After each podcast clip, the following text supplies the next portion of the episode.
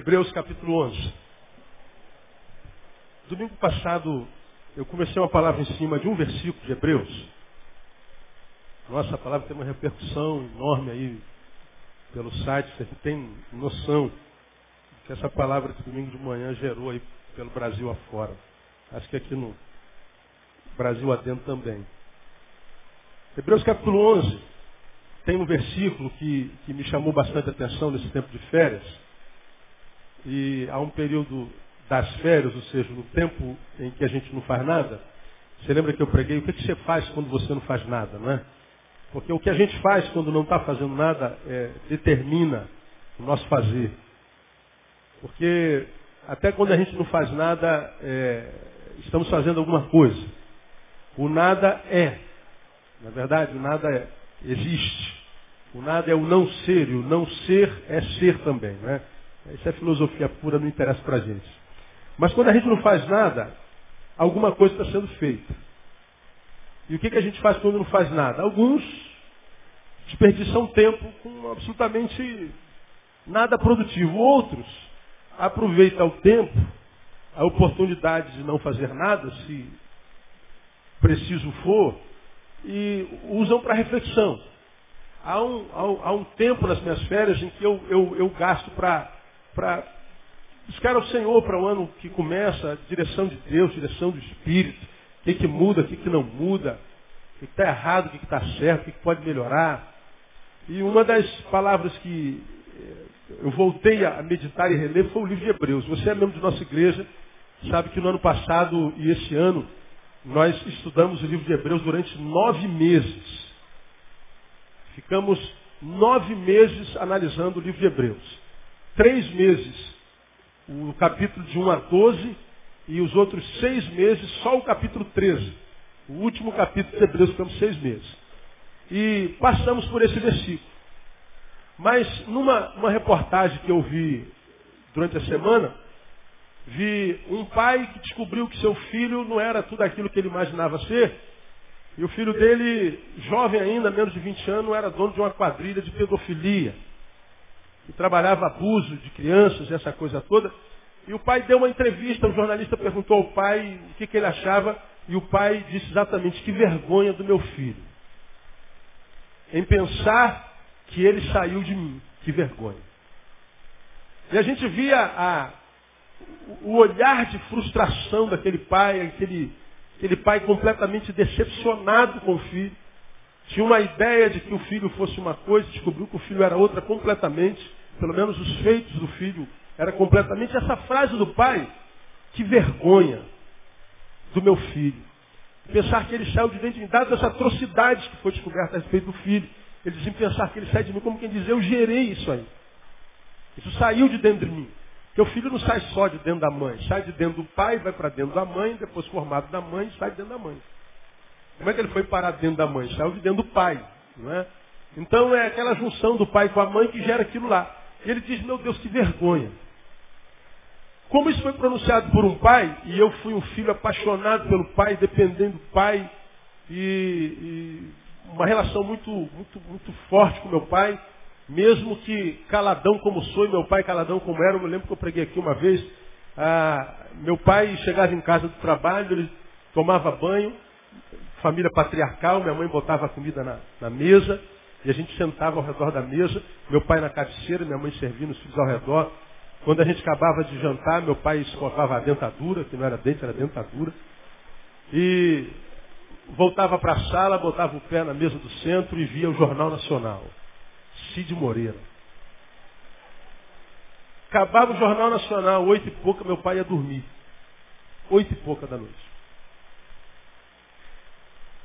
Como eu não falo nada, meu pai nada falava, a relação do meu pai era uma relação quase muda. Só faltava aprender Libras, porque a gente não. Era uma coisa esquisita. André eu sentava do lado do meu pai, e meu pai sentava do meu lado, a gente não falava nada. Essa benção, pai, Deus te abençoe, meu filho. Acabou. Mas estar do lado era tudo. Palavras eram desnecessárias. quando vinham, eram muito satisfatórios. Você tem uma ideia, meu pai era tão tímido, mais tímido que eu, que quando ele imaginava que eu estava precisando de alguma coisa, ele procurava minha mãe e falava assim, nega, minha mãe, né? Vê se Neil está precisando de alguma coisa. Neil está com algum problema? Aí vem minha mãe, Neil, teu pai está perguntando se você está com algum problema. Eu não, mãe, disse meu pai que está tudo bem. Adãozinho, a Neil falou que está tudo bem. É calado, caladão. Como caladão eu sou. Você que não me conhece Deus que eu falo muito, eu só falo quando eu estou no púlpito, eu sou calado. Minha cara dá medo. Mas a relação com meu pai era tão profunda que o medo de decepcioná-lo era um monstro para mim. Era um, era um pavor. Eu amava tanto que eu queria que ele tivesse orgulho de mim. Eu queria que ele olhasse para mim e falasse, está vendo aquele moleque lá? Meu filho, lá é meu. Isso era muito forte. Meu pai morre, eu, tenho, eu tinha 23 anos. Eu, eu, parafusei, eu entrei em parafuso. Velei o corpo do meu pai aqui. E muito difícil. 1993. Quando eu vi esse pai dando declaração, que vergonha, isso me reporta ao meu passado. Imaginar que meu pai pudesse ter vergonha de mim. E aí, fui levado a Hebreus capítulo 11, versículo 16, onde Deus dá uma palavra muito interessante. Ele diz assim, mas agora, está falando dos homens de fé. Hebreus 11 é galeria da fé. Mas agora, desejam uma pátria melhor, isto é, a celestial. Pelo que também Deus não se envergonha deles, de ser chamado seu Deus, porque ele já lhes preparou o lugar. Pelo que Deus não se envergonha deles, de ser chamado seu Deus, porque já lhes preparou uma cidade. Deus usa a boca do autor de Hebreus para falar de alguns heróis da fé, a respeito dos quais eles ele se refere nesse capítulo 11 a Abel, Enoque, Noé, Abraão, Sara, Isaac, José, Moisés, Raabe e um monte de gente que, que pela fé é, é, glorificou o nome do Senhor, viveu uma vida de, de orgulho. E Deus diz assim, ó, a vida desses homens é uma vida que, que me deu muito prazer, de modo que eu não tenho vergonha de ser chamado Deus deles. Como quem diz, eu não tenho vergonha desses meus filhos. Não tenho é, vergonha deles. Aí eu comecei a viajar, meu Deus, o que, que Deus sente quando olha para mim? Do meu pai biológico, eu tinha um medo enorme de que ele sentisse vergonha, de que ele se decepcionasse comigo. Agora, e do pai do céu, do pai espiritual? Será que a gente se preocupa da mesma forma? O que, que Deus sente quando olha para a minha vida, quando olha para a sua vida. E olha que o pai biológico não sabe nada a nosso respeito, pensa saber. Nós pensamos que conhecemos totalmente nossos filhos, mas não conhecemos. Tal é a realidade desse pai. Eu pensei que meu filho fosse uma coisa, nós não sabemos, nossos filhos são uns em casa e são outros na escola. Às vezes chega lá o bilhetinho né, do, do, do, da escola para alguns pais, meu filho de jeito nenhum, meu, meu filho jamais. Pois é, a gente pensa que conhece nossos filhos. A gente pensa que conhece o próximo. Mas Deus não, Deus não tem esse negócio. A Bíblia diz que antes da gente ser formado no ventre da mãe, Ele já nos conhecia. Ele diz que todas as coisas estão nuas, patenteadas diante de seus olhos. Não há nada que esteja oculto aos olhos do Pai. Então, ah, domingo passado eu comecei a ministrar. O que, que, o que, que você acha que Deus sente por você quando Ele olha do céu para você e analisa a tua vida? Deus sente orgulho, bate no peito e diz assim, olha gente, aquele ali é meu filho. Meu orgulho. Ou será que Deus olha para nós e diz assim, que vergonha. Que vergonha. De ter um filho como, como aquele ali, como aquele ali. Será que quando Deus olha para nós, Ele abre um sorrisão de orelha a orelha, dizendo, caramba, valeu a pena o sacrifício por esse menino aí. Ou se Deus diz, puxa vida, que desperdício. Essa palavra me incomodou é, profundamente em janeiro.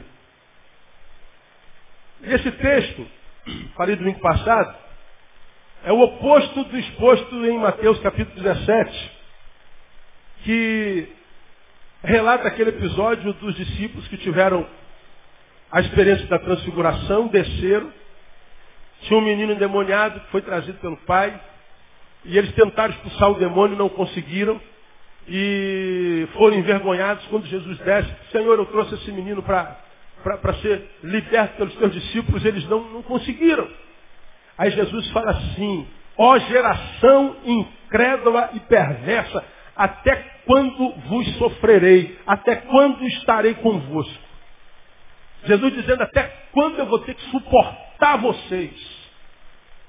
Até quando eu vou ter que me relacionar com gente que não aprende nunca como vocês?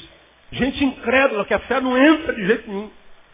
Essa casta não sai senão a, a base de oração e jejum. Aí Jesus olha para os apóstolos e diz, até quando eu vou ter que andar com gente como vocês?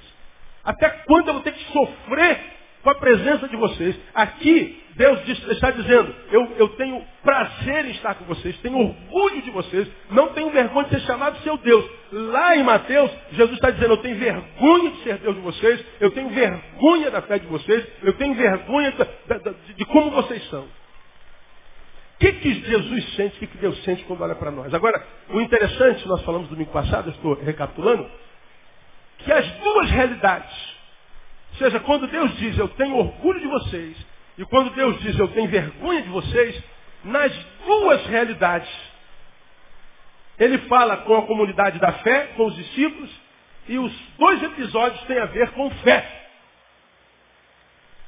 Lá por falta de fé. Aqui por profunda fé. Então nós aprendemos que o que Deus sente por nós, vergonha ou orgulho, tem a ver com o tipo de fé que nós dizemos, pensamos ter ou temos. Quem pretende agradar a Deus tem que começar a trabalhar a sua fé. Porque esses discípulos de Mateus capítulo 17, os apóstolos, subiram e tiveram talvez a maior catástrofe espiritual que, que, que, alguém na terra já teve, talvez tirando só a experiência de Paulo quando foi transladado até o terceiro céu. Eles viram Jesus se transfigurando diante deles.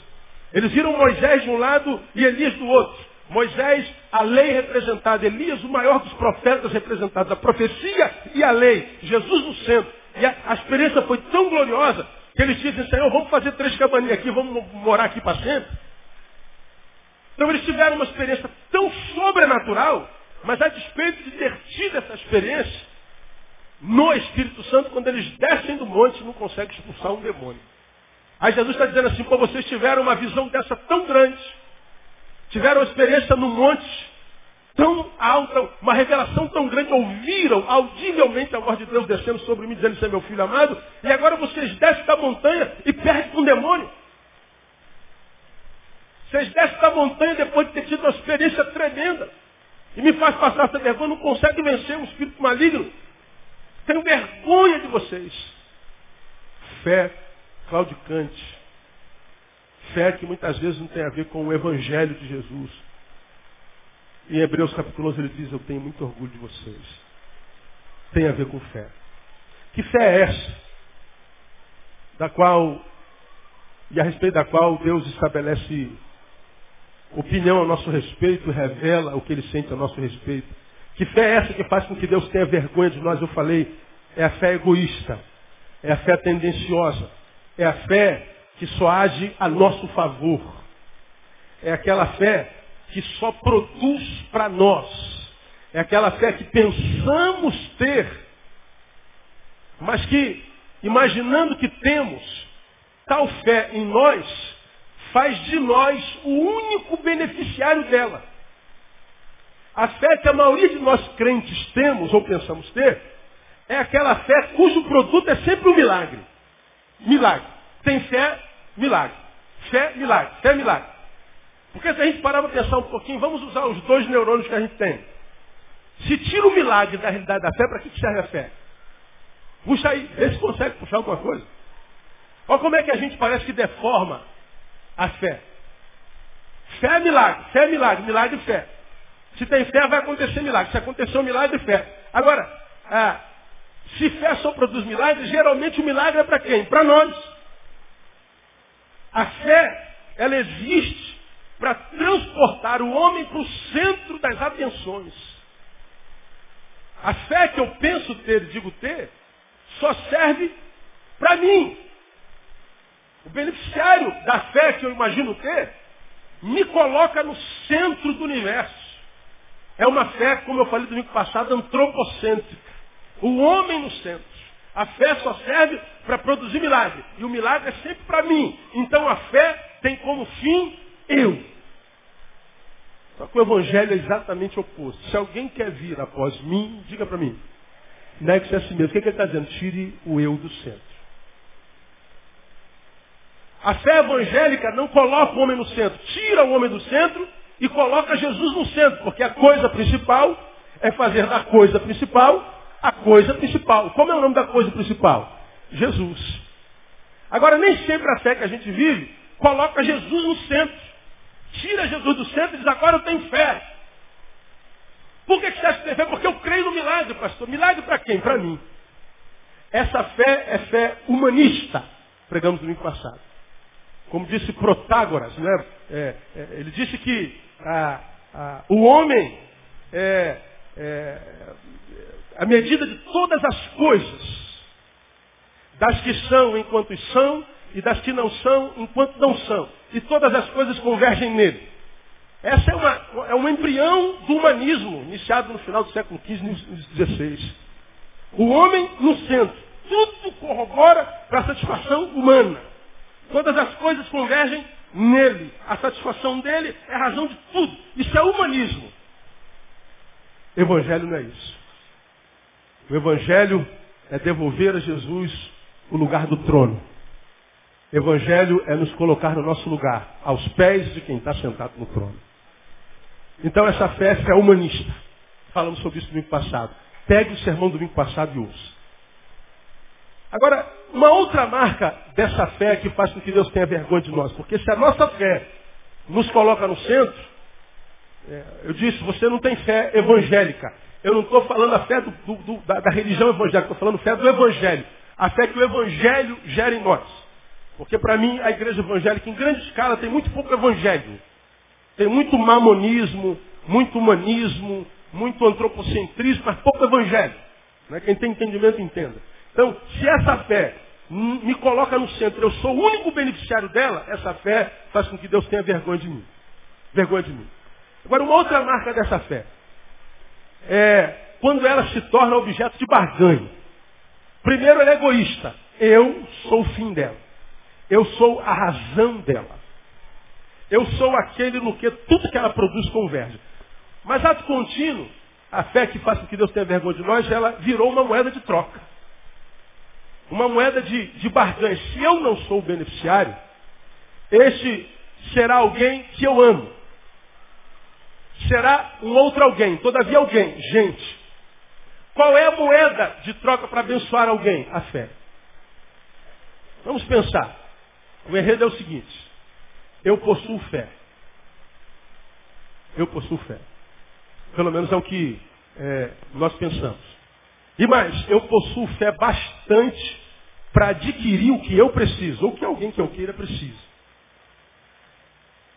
Eu tenho fé, mas veja, Toda vez, ou quase toda vez que a gente fala tenho fé, a gente diz ter fé para produzir algo. Ou para adquirir algo. Sempre. Eu sei que você deve estar pensando, mas a fé não é para produzir, pastor, a fé não é para fazer alguma coisa. A fé não é para que a gente se dê bem? Também. Mas não a priori. Esse sermão vai longe. Você vai me ouvir por algumas semanas ainda pregando esse sermão. Agora, a fé que eu possuo é bastante para adquirir o que eu preciso. Ou seja, a fé é sempre ligada à posse. Posse. A fé é sempre ligada à aquisição, à conquista. Nós precisamos é, é, é, provar a nossa fé. Quando é? Quer ver? Vamos lá. Quando é que geralmente perguntamos a alguém se ele tem fé? Você vai visitar alguém que está enfermo e o médico diz assim, olha, a medicina já fez tudo que podia fazer. Você é um homem de fé. Quantos homens de fé nós temos aqui? Levante a mão assim, eu sou um homem de fé. Tem ninguém com fé. esse sermão dizendo, será que eu não tenho fé, meu Deus do céu? A luz que o pastor está pregando, isso não é fé, não. Quantos aqui são, são homens de fé? Levante a mão assim, eu sou um homem de fé. Pergunta irmão que está do seu lado, você é um homem de fé? Pergunta, irmão. Eu pensava que era, meu pastor. Pelo menos até hoje, até domingo passado eu imaginava que era. A partir de hoje eu já nem sei mais. Mas até o final desse sermão você vai saber que bom, que bom, que bom que você está pensando assim. A ideia é essa mesmo. A gente nunca cresce sem antes passar pela crise. Nada do que é precioso vem sem esforço, vem sem crise. Por isso que quem entra em crise e foge nunca vai crescer, vai virar menino, vai ser menino a vida inteira. E Deus vai ter vergonha dele. Então não tenha medo de entrar em crise não, irmão. Ah, nós vamos lá, a pessoa está enferma, e o médico disse assim, não tem mais jeito, nós vamos orar por ela, mas antes de orar a gente fala assim, meu irmão, você acredita que Deus pode tirar daí? Ora, eu estou doente, o que, que geralmente o doente fala? Eu creio. Você tem fé para Deus te tirar daí? Eu tenho fé para Deus me tirar daqui. Quando é que a gente pergunta alguém se tem fé? Se for para produzir alguma coisa em favor dele. Para tirar da adversidade. Tem fé para isso? Tem. Agora, como isso é uma realidade, tal realidade deu origem, é um embrião, um embrião do que a gente conhece hoje como uma praga chamada teologia da prosperidade. Que diz que a gente tem que ser rico, que tudo tem que dar certo, que crente não perde, que crente não fica doente, que Deus tem sempre uma bênção para você, que Deus é quase o nosso empregado. Porque você tem fé para que Deus mude a tua condição financeira, você está na STC, você está devendo a vizinha da direita, da esquerda, da frente e de trás. Você passa no meio da rua, você tem que abaixar a cabeça. Finge que o celular tocou e bota no celular e vai passando e desligou de tudo. Porque está devendo. Agora, você acredita que Deus pode fazer um milagre na tua vida e mudar a tua situação? Aleluia, eu creio, porque o teu Deus é o dono da prata e do ouro. Aleluia, eu creio. Pois bem, você vai ter que provar sua fé. Para que Deus faça um milagre. Vamos ter a campanha tal. E no final dessa campanha, Deus vai fazer um milagre financeiro na sua vida. Pois é. Mas para Deus fazer um milagre financeiro na sua vida, você tem que dar um passo de fé. Diga para mim, que passo de fé é esse? Dar dinheiro.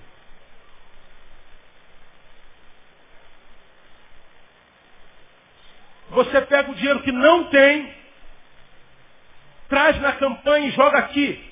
Porque na tua cabeça esse dinheiro é a comprovação de que você tem o quê? Fé. Fé e coisas. Essa é a fé dos evangélicos. Mas não é a fé do evangelho. Se você tem fé, tem que sacrificar. Os pastores estão ricos. Estávamos em o cara estava ligando, falou da campanha do pastor dos 900 reais. Onde é qual foi o estado? Foi Anápolis. Ele está dirigindo para nós. Aí falou assim, pastor, poxa, quando é que eu vou ter o senhor de novo dentro do meu carro? Então, eu posso abusar um pouquinho do senhor? É, todo mundo abusa, filho, fica à vontade, né? Use e abuse, cheia, né? Não, não, é só uma pergunta. O senhor viu aquela campanha do pastor na televisão, que trouxe um profeta lá dos Estados Unidos, que disse que Deus lhe deu uma palavra, 2009. Deus me disse com aquela voz rouca dele, você ouviu? Vi. Que disse que se eu mandasse uma oferta de 900 reais, 2009, 900 ao contrário, no final 2. Deus me disse se você der 900 reais, você vai ter a bênção dobrada, o 2 é profético. 9002. Se você mandar, e ele fala com aquela voz rouca, que com, rapaz, eu fico olhando e falo assim, cara, até eu tenho vontade de dar, cara, porque a coisa é tão convincente, que eu sou tentado a acreditar que isso é de Deus mesmo. Ó, alguns de vocês mandaram, e deve estar com raiva de mim que eu estou pregando isso aqui, o problema é seu. Aí ele falou assim, pastor, o senhor acredita naquilo? Eu falei, não, não acredito não, meu filho. Eu falei, poxa, pastor, eu, ele tem dívida de mais de 100 mil reais. Pai dele endividado com o negócio que eles entraram. Ele estava sentado naquele sábado vendo aquela promessa. Ele se virou para arrumar 900 reais. O pai arrumou 900 reais. e mandar ele disse até 31 de dezembro o milagre não acontecer, eu não sou homem de Deus, porque agora esse é o jargão. Se não acontecer, eu não sou homem de Deus. E aí ele mandou 900 e o pai dele mandou 900. E eu falei, e aí irmão, aconteceu? Pastor, minha dívida só aumenta. Será que faltou fé em mim, pastor? Será que o problema está em mim? Vamos analisar a cabeça desse homem.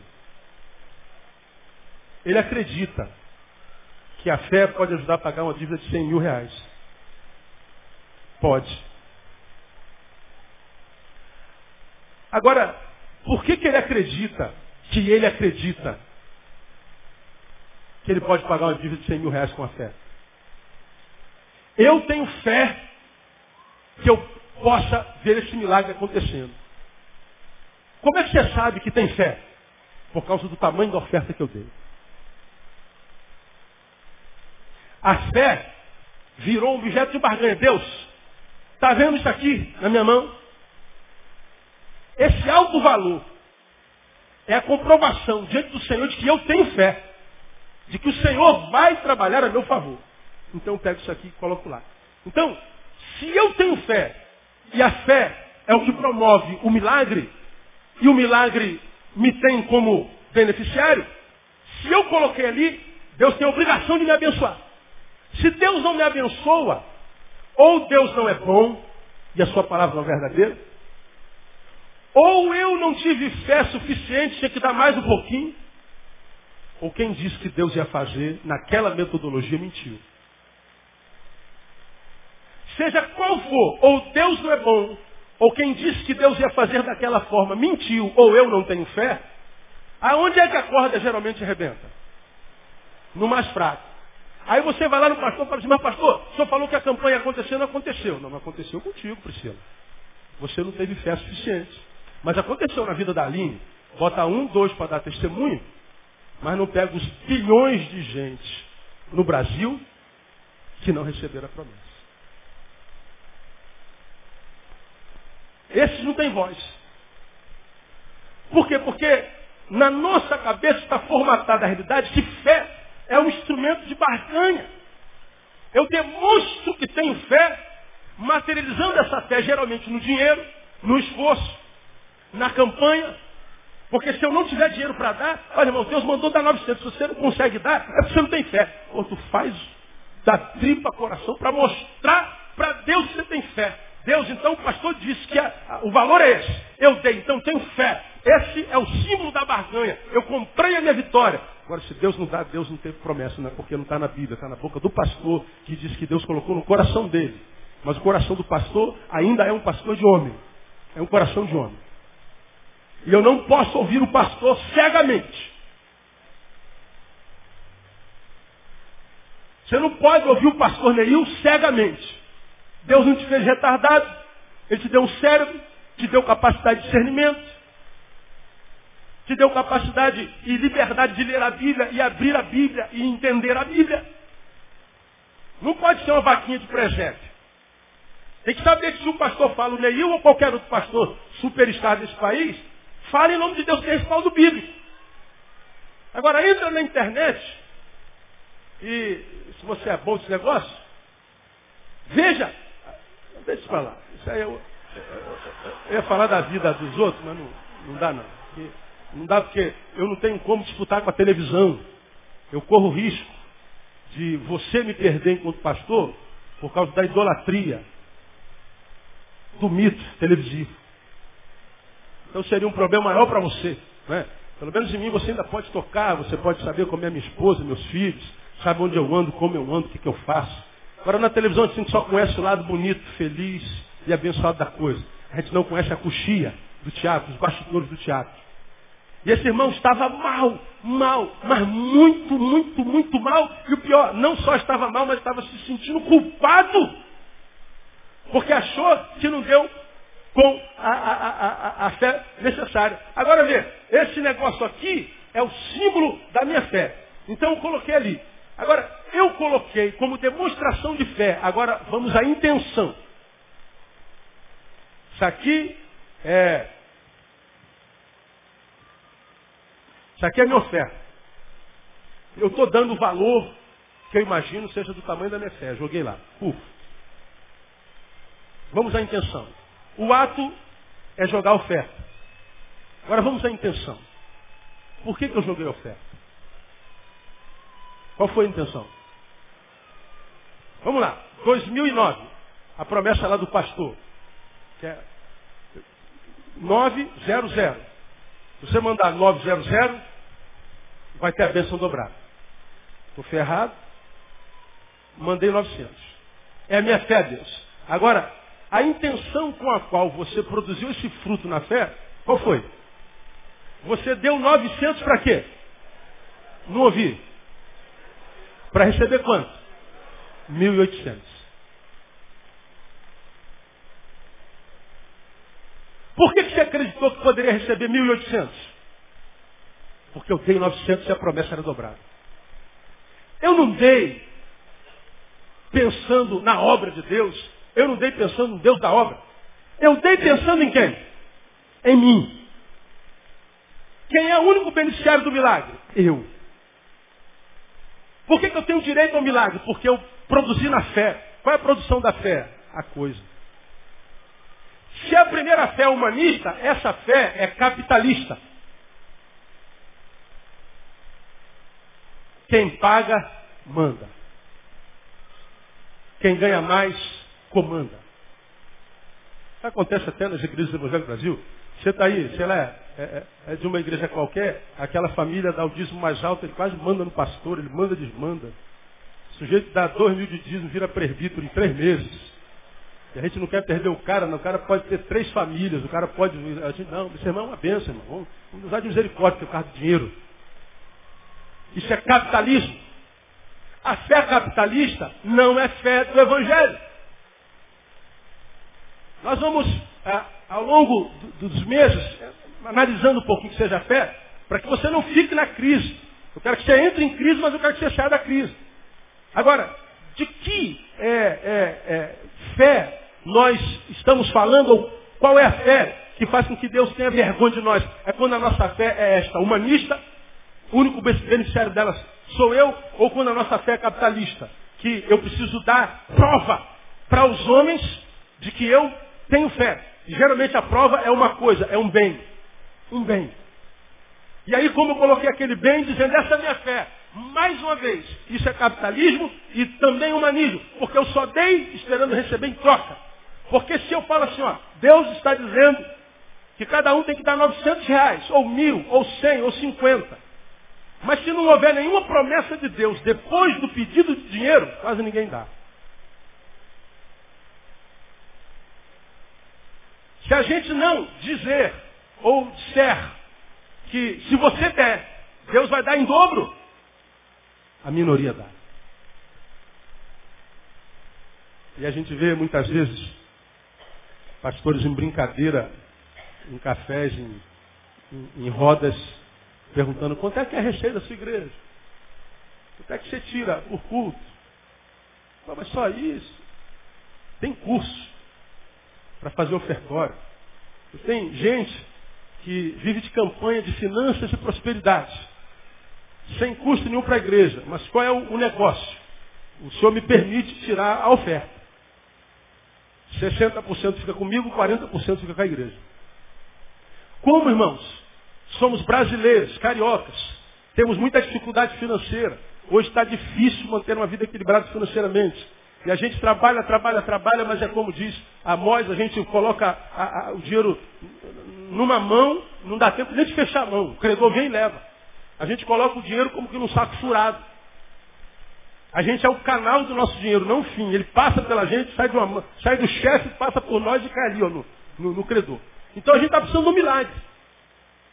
Nós estamos duros. Está complicado. Então quer que não tenha um milagre nessa? Todo mundo quer.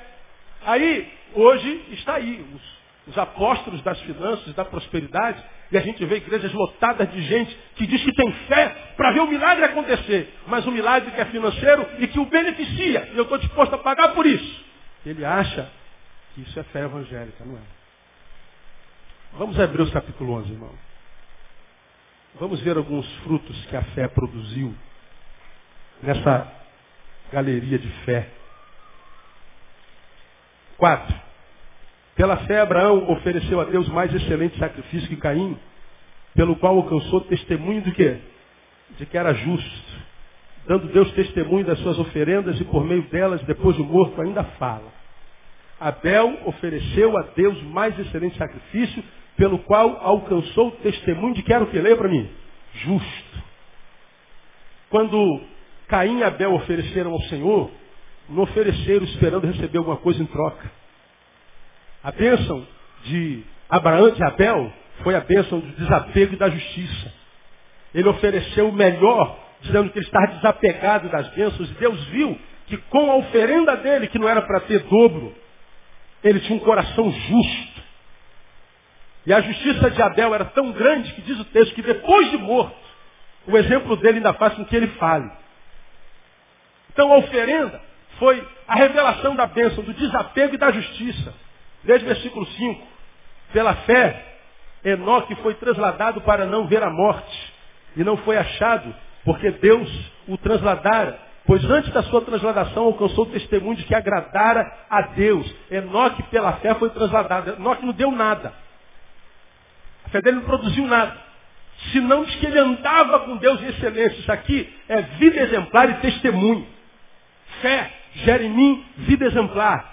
Fé gera em mim testemunho. Tem nada a ver com coisas.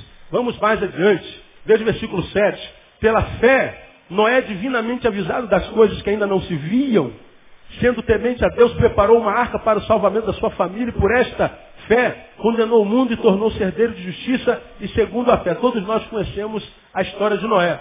Gente, olha, vai vir um dilúvio aí. Deus está fazendo justiça na terra.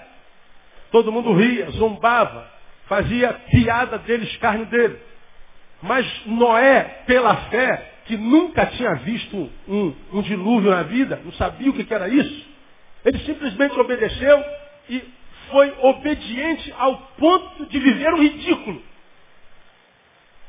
Ele foi obediente ao ponto de, de, de, de, ser exposto ao ridículo. Não teve medo de queimar a sua imagem. Não teve medo de ser ridicularizado, de dizer, eu sou do Senhor. E vou continuar fiel ao Senhor, mesmo que toda a minha geração zombe de mim. Agora nós, hoje a gente tem vergonha de dizer que é crente, de dizer que é do Senhor. Dizer que a gente tem vergonha de ser evangélico, talvez haja razão, mas dizer que tem vergonha de ser que é de Jesus, não tem, irmão. A gente vê grande parte dos crentes que a gente conhece, o 007 espiritual. A gente secreto de Deus, ninguém sabe que ele é de Deus. Ah, pastor, eu sou do serviço secreto do Senhor. Pois é, ninguém sabe ser crente. E acha que tem fé. Chega na igreja dá oferta, acha que tem fé. Não, isso aqui é obediência que vai aos limites do ridículo. Você está disposto a ser ridículo para Deus se for necessário? Está disposto a ser rejeitado pela tua rapaziada? Está disposto a ser chamado de quadrado, de mané? Está disposto a ser é, chamado de idiota burro que enriquece pastor? Está disposto a ser chamado de, de ridículo? Porque se não está disposto, irmão, a pagar mico por amor a Jesus, você tem que questionar a sua fé. Porque é o que Noé nos ensina. Abraão, 8. Pela fé, Abraão, sendo chamado, obedeceu, saindo para um lugar que havia de receber por herança. Saiu sem saber para onde ia. Isso aqui é obediência movida pela esperança. Qual é a obediência movida pela esperança? É uma obediência que eu sei de quem falou e mais, eu não preciso de, de, de prova de que eu vou ser abençoado. Ele disse que eu vou ser, eu vou ser e pronto. Ele é movido pela esperança. Ah, mas para onde eu vou? Não interessa. Até quando eu vou andar? Também não te interessa. Simplesmente anda, obedeça. Ele obedeceu. Simplesmente movido pela esperança. A fé faz isso. Não dizem que a esperança é a última que morre? Sim ou não? Quando eu digo que a esperança é a última que morre, eu estou dizendo o quê? A esperança morre. Agora, a esperança que é gerada pela fé não morre nunca. Porque a frase está errada. Quem espera, esperança. Quem espera sempre alcança. É verdade isso? Não. Quem espera no Senhor sempre alcança. Por que, que a gente espera no Senhor? Fé. Desde a antiguidade nunca se viu, nem nunca se ouviu de um Deus semelhante a ti, de um Deus que trabalha em favor daqueles que por ti esperam. Quem não espera, se desespera. Quando você está desesperado, quando você perdeu a capacidade de esperar em paz, o que, que você está dizendo? Eu perdi a esperança. Por que, que perdeu a esperança? Talvez a tua fé seja humanista, a tua fé seja capitalista. Porque a fé do Evangelho diz que a gente vai esperar até o dia da promessa se cumprir. Mas como é que eu sei que vai cumprir? Porque quem prometeu não pode mentir. É o que está escrito lá. É o que está ensinando em Abraão. Você vai, vai, mais Abraão, versículo 17. Pela fé, Abraão, sendo provado, ofereceu Isaac. Sim, em oferecendo o seu unigênito, aquele que recebera as promessas e a quem se havia dito, em Isaac será chamada a tua descendência, julgando que Deus era poderoso até dos mortos, para até dos mortos ressuscitar. E daí também, em figura, o recobrou. Abraão, tendo provado, ofereceu Isaac. Agora, a promessa de Deus foi quase que sarcástica, foi quase que é, masoquista.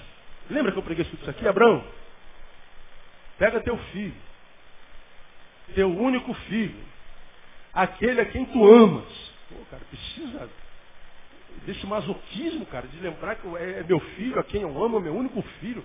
Ô, Abraão, mata teu filho em sacrifício. Acabou. Mas não, Deus vai. Tem um filho, não tem? Tem, Isaac. Ama ele? Ama. Pois é. É teu único filho, né? É, então sacrifício. E não tinha uma promessa assim, quem der o Isaac vai ter gêmeo na próxima aparição. Não tem isso não.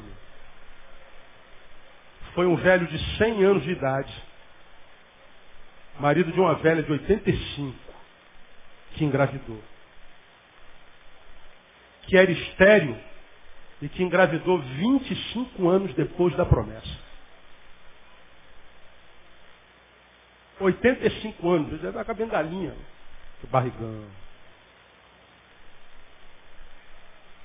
Aí tu imagina uma velha de 85 anos dando à luz filho.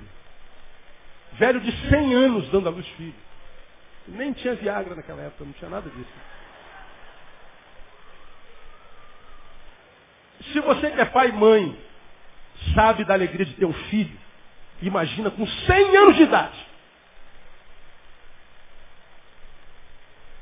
Agora eu quero, depois de 11 anos, com 111 anos de idade, que você suba o monte e sacrifique seu filho. Ele fala assim, filho, hoje nós vamos passear. Vamos para onde? Vamos sacrificar o Senhor. Opa, vamos lá, pai, vamos. Mas o moleque não sabia que era ele. Estão subindo o monte, mas papai não tem que levar um cabritinho? Tem, filho, cadê ele? Não, Jeová girei, o Senhor proverá. É, pai, lá em cima tem algum rebanho? É, deve ter, filho. O Senhor mandou sacrificar, vamos lá. Chega lá em cima, pai, não estou vendo cabritinho nenhum. Cadê o cabritinho, pai? Jeová girei, meu filho. Vamos montar o altar, filho. Ele está montando um altar e Isaac todo bobo com o pai. Pai, o altar está pronto, os gravetinhos, a adaga está aqui. Cadê o cabritinho, pai? A ah, Jeová Jireh. Vamos brincar com o cabritinho, filho. Olha, deita aí. Ele eu amarrou a mão dele. Pai, está muito apertado, pai. Esse negócio é sério? É, filho, sério. E o velho levantou a daga, como eu imagino. Quando ele vai enfiar a daga na jugular, porque você aprendeu aqui que o, o cabrito ele ficava amarrado mãos e pés, as quatro patas juntas, de lado, com a cabeça para fora do altar. Ele furava jugular, pescoço e o sangue escorria para inundar o altar. E quando o sangue vai escorrendo, o bicho fica se batendo, se batendo, se batendo. Vai morrer. A imagem é chocante. Ele ia fazer isso com o filho. Quando ele levanta a adaga, ele ouviu a música mais linda que ele já ouviu na vida dele toda. Mé. Um bichinho preso no mato. Ele tirou Isaac e botou o bichinho. A fé faz com que eu dê ao Senhor o que eu tenho de mais precioso. Mais precioso. A fé me liberta de tal forma que me faz capaz de perder o que dá sentido à minha própria vida. E ele foi lá, sem perguntar nada a Deus. A única coisa que ele acreditava é que Deus podia ressuscitar Isaac, nem que fosse no último dia. Não concordo com o pedido de Deus, não concordo, mas eu sei que foi Deus que pediu. Então eu faço. Isso é loucura. Porque a fé nos faz loucos. É, aos olhos dos saudáveis. Porque a fé é ilógica, a fé é burra, irmão. A fé não tem lógica. Então a fé nos capacita para perder. Aí fala de José, fala de Moisés. Lá no 24, pela fé Moisés, sendo já homem, recusou ser chamado filho da filha de Faraó. Renúncia. Renúncia. Você pega a galeria da fé, você não vê ninguém se dando bem. Ninguém colocando no fim da fé um milagre.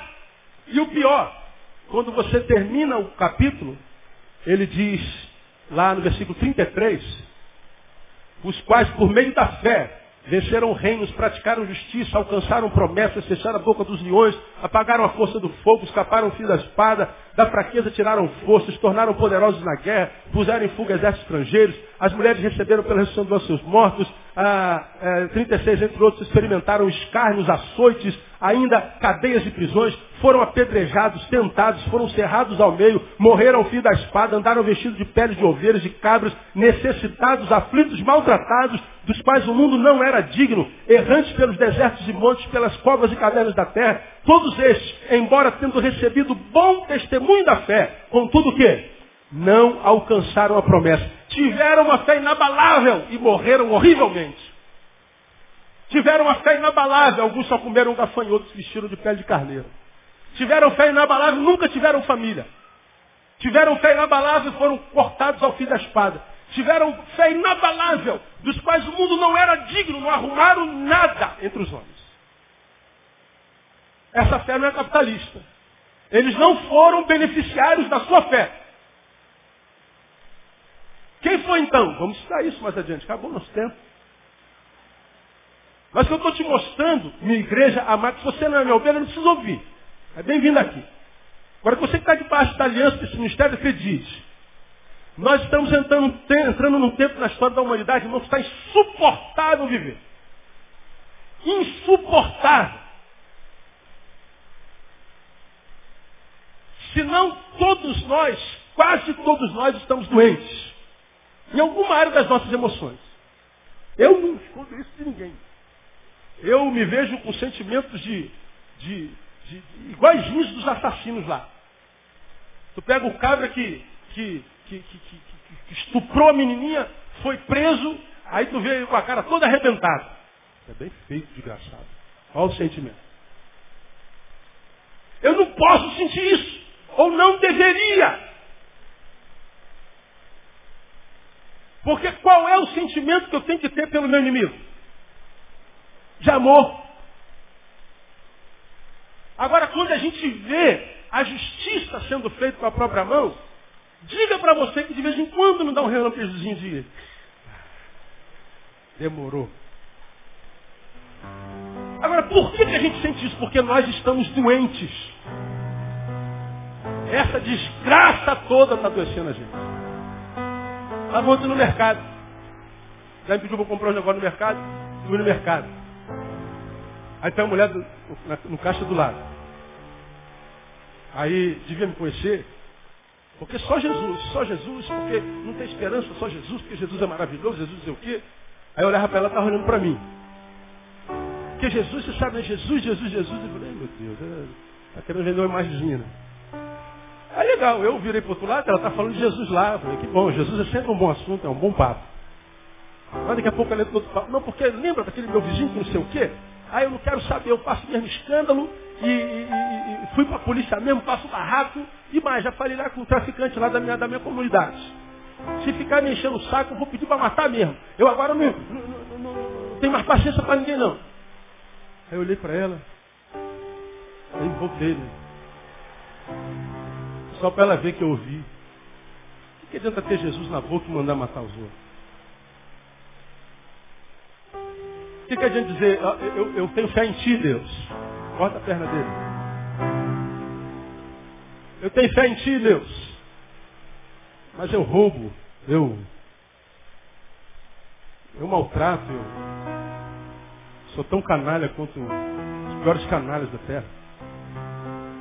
Eu tenho fé, sou pregador da palavra, mas eu distorço a palavra para tirar de você. Até quando isso vai durar, irmão? Talvez a gente não veja a justiça sendo feita sobre a vida desse tipo de crente, tipo de fé. Mas Deus diz que de Deus não se zomba. Ele não se, de Deus não se escarnece. Tudo que o homem semear, isso também fará. Se eu semeio na carne, eu vou colher na carne. Mas também ato contínuo é verdadeiro. Se eu semear no Espírito, eu vou colher no Espírito. Agora, até para semear no Espírito, é importante ter discernimento porque a gente confunde carnalidade com espiritualidade. A gente confunde fé humanista com fé capitalista com fé evangélica.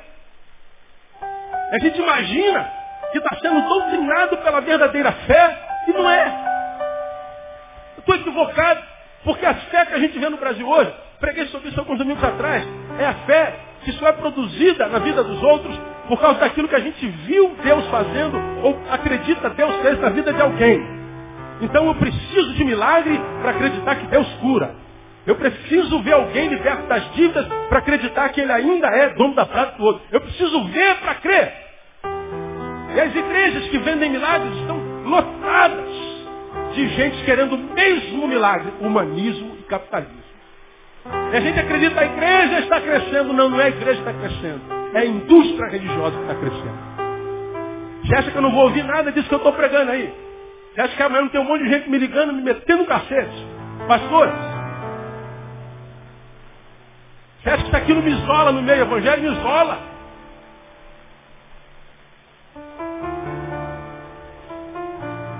Essa fé que precisa ver para crer não é fé do evangelho. Porque a fé não vem, não entra pelos olhos, a fé entra pelo ouvido. Vem pelo se ouvir e não pelo se ver. A fé que é gerada pelos olhos gera parasitas. Porque o fim da bênção é só ele. Eu vim aqui para ser curado. Eu vim aqui com a foto do meu filho para ser arrumar uma esposa para ele. Eu vim aqui com a foto do meu marido para libertar ele da cachaça. Eu vim aqui para Deus curar o, o, meu rim, tirar a pedra do meu nódulo, não sei da onde. Estou aqui por causa de mim. E ó Deus, olha como é que eu creio em ti, está aqui minha oferta. E como a gente vive na carne, como nós somos crentes carnais, vemos pessoas sendo curadas da carne, nós achamos, isso é que é fé. Pois. É que está o maior de todos os enganos. Esses homens todinhos aqui. Parece que passaram pela terra como perdedores, mas eram campeões dos campeões do reino de Deus. Deus diz assim, eram tão vitoriosos, tão grandes, que o mundo de vocês não era digno para eles. Eu não tenho vergonha de ser chamado seu Deus. Foi servo que morreu comido pelo leão. Aquele ali foi queimado vivo. Aquele ali perdeu todos os amigos depois que se converteu. Todo mundo chama ele de idiota. Todo mundo chama ele de otário, de idiota. Aquela ali é chamada de, de ultrapassada. Ainda é virgem aquela idiota lá. Olha lá, diz que é virgem. Você não sabe o que está perdendo. E a gente fica com vergonha de ser o que nós somos no coração de Deus. Porque a gente tem medo da rejeição dos homens os homens que já se rejeitaram a si mesmos. E a gente acha que o que Deus quer de nós é produção. E que Deus quer de nós é ostentação. Veja o meu carro novo. Veja a minha casa. Veja o quanto, depois da minha lipoaspiração, eu fiquei maravilhosa. Veja como a beleza de Cristo habita em mim. Não, não é a beleza de Cristo, é a beleza do doutor Rei.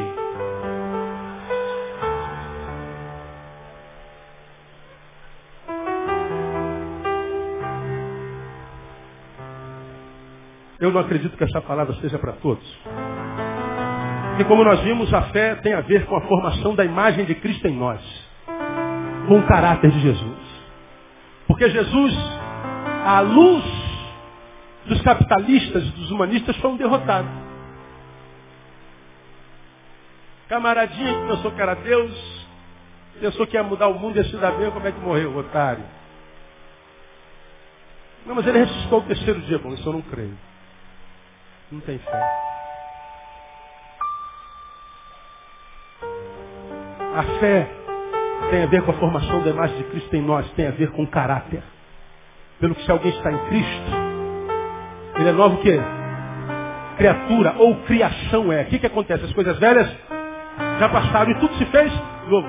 Essa nova criação que é gerada em nós pela fé pela graça sois salvos por meio da fé, gera no Neil um Neil diferente daquele que Neil era sem a fé. Esse novo Neil se relaciona diferente com dinheiro.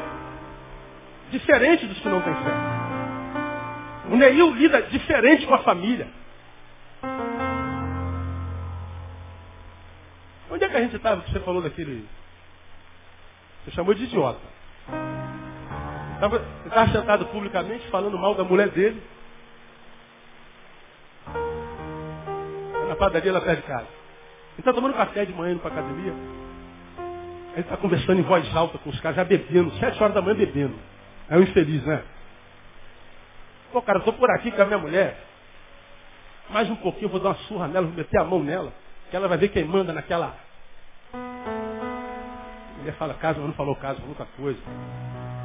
Pô, que mulher falando mal da mulher, falando mal da mulher, dizendo que vai bater, que vai quebrar, vai acontecer. Eu falei, cara,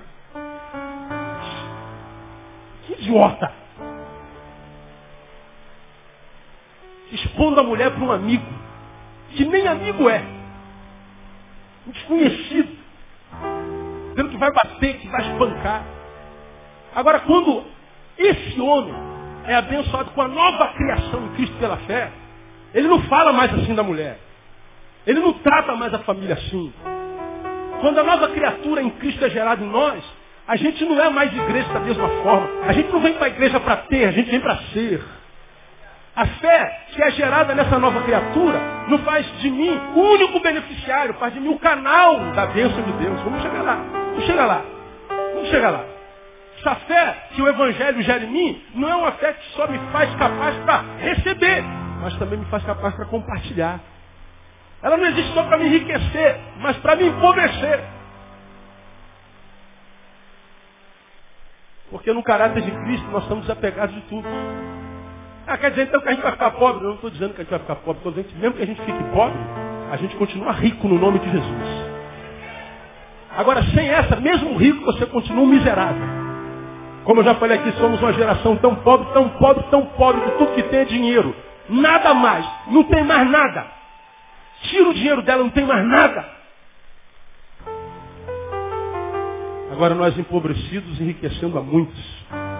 Porque a fé me me tira o egoísmo, o individualismo, faz com que eu sublime o meu eu para que possa nascer o nós.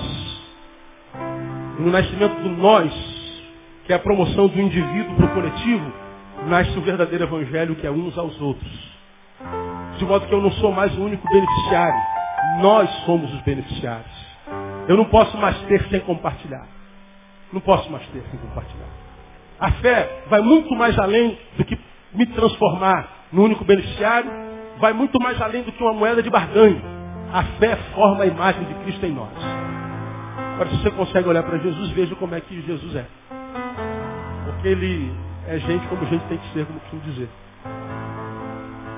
Jesus veio à terra, ser humano desaprendeu o que é ser humano, não sabe mais ser gente, tiramos do planeta mais do que a gente precisa. A gente junta para muitos anos, come, bebe, folga a alma.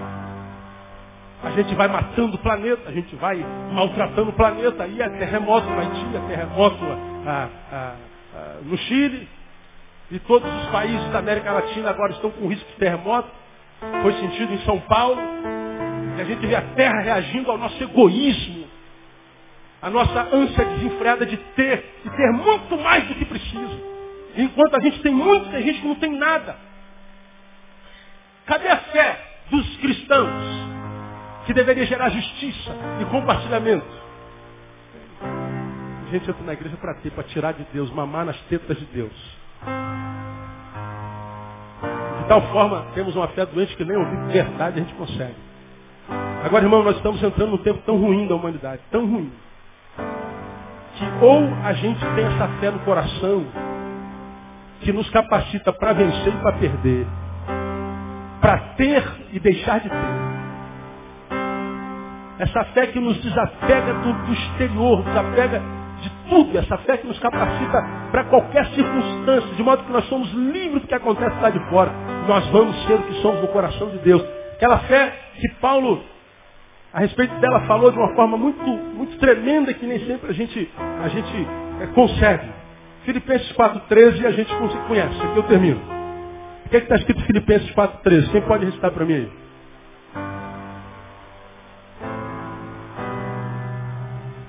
Vamos juntos, vamos lá? Posso. Você acredita nisso, amém ou não? Vamos recitar com autoridade, vamos lá? Posso. Esse é o texto. Em que contexto ele foi dito? Não digo isto por causa de necessidade, porque já aprendi a contentar-me com as circunstâncias em que me encontro. Sei passar falta, sei também ter em abundância. Em toda maneira e em todas as coisas estou experimentado, tanto em ter fartura como em passar fome, tanto em ter abundância como em padecer necessidade. Posso todas as coisas naquele que me fortalece. Posso ter necessidade, posso passar fome, eu posso todas as coisas Posso ter abundância que eu não vou me ensoberbecer. Posso padecer necessidades que eu não vou me mediocrizar, como eu falei. Posso andar numa Pathfinder 2010 de 100 mil reais. Posso andar numa Brasília amarela 60. Que eu vou andar dando glória a Deus, vou andar a pé. Eu vou dar glória a Deus. Eu posso ter saúde de touro. Posso ser o Randy Couture da, da, da vida cristã. O seu Minotauro, Anderson Silva, são os campeões de, de luta livre nesse mundo aí de MMA. Campeão do ringue, posso ser, mas eu posso ser um ser caído no chão. Porque no chão ou no pote, eu vou glorificar o nome do meu Deus. E é desse ser que Deus tem orgulho. Está vendo lá o meu servo? Está andando pendurado no 744, está cantando um hino de vitória. Meu servo está andando num carro zero me dando glória. Meu servo está como um, um, monstro de força e músculo. Meu servo está com câncer, ele está me dando glória. Meu servo casou, está me dando glória. Meu servo divorciou, está me dando glória. Meu servo esperou e alcançou a promessa e disse, Senhor, tu és fiel. Meu servo esperou e a promessa não chegou. Ele continua sendo fiel. Ele pode todas as coisas, irmão. Você pode todas as coisas. Você pode passar essa dor que você está passando. Você pode suportar essa adversidade que você está suportando. Por quê? Porque tem fé. Fé não é só a capacidade de ser abençoado. É de se manter de pé quando a bênção não vem. E se eu não tiver essa fé nesse tempo do fim, irmão, você é mais um na multidão, mas no dia do juízo, eu vou entender o que a palavra queria dizer quando disse, muitos são chamados, poucos escolhidos. Você quer estar em chamados aos escolhidos? Eu quero estar entre os poucos sempre. Deus nunca trabalhou com a maioria. Nunca trabalhou com a maioria. Começou a história da redenção lá no Egito. Ao invés de escolher o exército poderoso de Faraó, escreve, escolhe os escravos.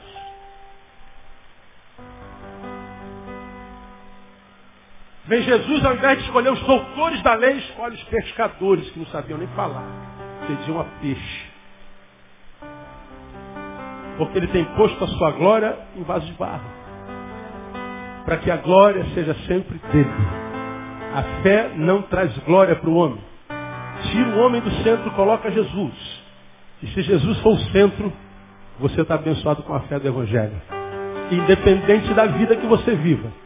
Deus vai olhar para você e dizer assim, olha meu filho, eu não me envergonho de ser chamado seu Deus. Talvez a sua igreja se envergonhe de você, seu pastor se envergonhe de você, eu não. Porque eu sei o que você é na história do reino de Deus. O que, que Deus sente? Irmão? Quando olha para mim para você. Que Deus nos abençoe com essa palavra uma vez mais, irmãos. Domingo que vem a gente volta a falar sobre ela. Eu vou mostrar mais algumas realidades sobre a fé. Que Deus te abençoe com essa fé que faz Deus ter orgulho de você, em nome de Jesus. Amém? Aplaudir assim.